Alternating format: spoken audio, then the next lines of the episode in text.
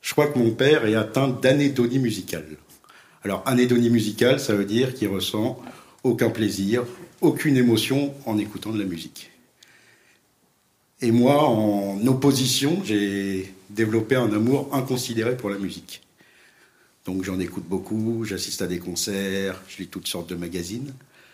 Et pour assouvir cette passion, je vais toutes les deux semaines à la médiathèque de Meudon, où j'ai le droit d'emprunter cinq albums. Et donc là, j'emprunte un peu euh, toutes sortes de, styles musicaux. Je recommande souvent des acquisitions de CD à Madame Pouchard, qui s'occupe euh, du bureau des achats.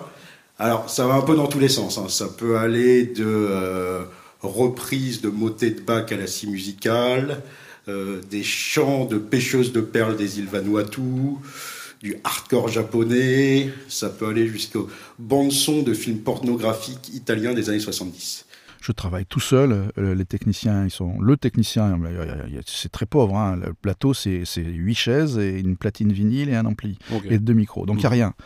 Il y a rien. Donc euh, on, y est. On, essaie de répondre en tout cas à cette euh, transformation énergétique. Mhm. et puis sur place, les, les, les, les, habitants sont sur place. Donc il n'y a, pas, a pas non plus de voyage supplémentaire. Moi, je, suis vraiment tout seul.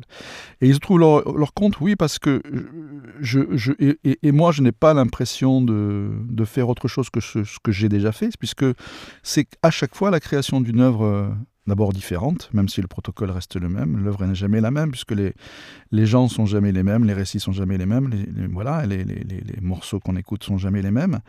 Et puis il y a une adhésion quand même, il y a une adhésion immédiate euh, du public, c'est-à-dire qu'il y a une projection, il y a une espèce de, oui, on va utiliser le mot, mais il y a une espèce de catharsis qui se fait parce que les vies des uns et des autres, même si elles nous semblent très éloignées, eh ben, on finit par, euh, par s'y retrouver. Donc, euh, et c'est peut-être la vocation mm, du théâtre, c'est-à-dire euh, de, de, se retrouver, de se retrouver dans cette communauté d'à la fois de, gens qui sont en plateau et de gens qui sont qui constituent le public et de faire et de faire non pas une unité mais de d'y trouver l'essence effectivement de ce qui nous rassemble de ce qui nous ressemble et, euh, et puis de, de, de, de, passer ce moment-là à, faire un constat aussi de, qui nous sommes, de comment nous sommes et, ce que nous pourrions améliorer euh, peut-être dans nos vies. Donc ce projet, euh, oui, il est quand je parle de coopération, puisque tu soulèves la question, eh bien c'est dans ce sens-là aussi qu'il est visité par les structures avec lesquelles je travaille. Mmh Alors, tu m'as envoyé des, extraits, il y, a des trucs vraiment.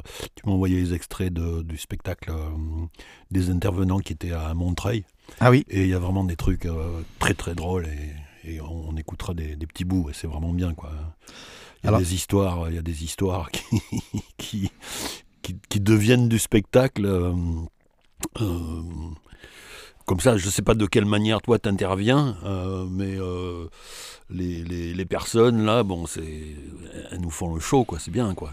Alors, c'est-à-dire que tu, tu en fait, moi, la, la, ma, vocation sur les, au moins les, les, les, dix premiers jours de travail, c'est absolument d'éviter d'être metteur en scène. C'est-à-dire que je suis pas metteur en scène. Je suis une personne qui va, euh, en tout cas, euh, aider à produire un récit en, en appliquant un, un, protocole que j'ai mis en place, mais parce que la pratique était là mhm. et que l'expérience de la pratique m'a permis de mesurer ce qui était euh, envisageable ou pas avec c'est non professionnel. Donc c'est de l'écoute au départ Alors c'est de l'écoute, mais c'est n'est pas mhm. que de l'écoute. C'est-à-dire mhm. que j'impose des règles. La mhm. première règle, c'est de constituer, de faire un récit au présent. C'est-à-dire que le présent amène une, une, immédiateté et si on parle au passé, on était, enfin en tant que public, on n'était pas là. Si on parle au futur, euh, on, ne sera pas encore là. voilà. Et donc, si on parle au présent, on a un, récit presque filmique, c'est-à-dire qu'on voit les choses se dérouler, on les entend se dérouler au moment où on partage le même espace avec la personne qui parle. Et le deuxième, la, deuxième règle, c'est de donner le plus de détails, et quand je parle de détails, ça va très loin, donc le plus de détails possible. Par exemple, si quelqu'un fait le récit euh, d'un voyage en voiture en 1976, d'un trajet qui va de Bordeaux à, Marseille, hein, dans le cadre des, grandes vacances. C'est pas euh, je monte dans la voiture de mon père et on part à Marseille. Non, c'est je monte dans la R16 grise de, Jean qui a l'habitude de fumer des gitans de maïs, donc ça, ça sent très mauvais dans cette voiture et en plus de ça, il veut pas qu'on ouvre les fenêtres.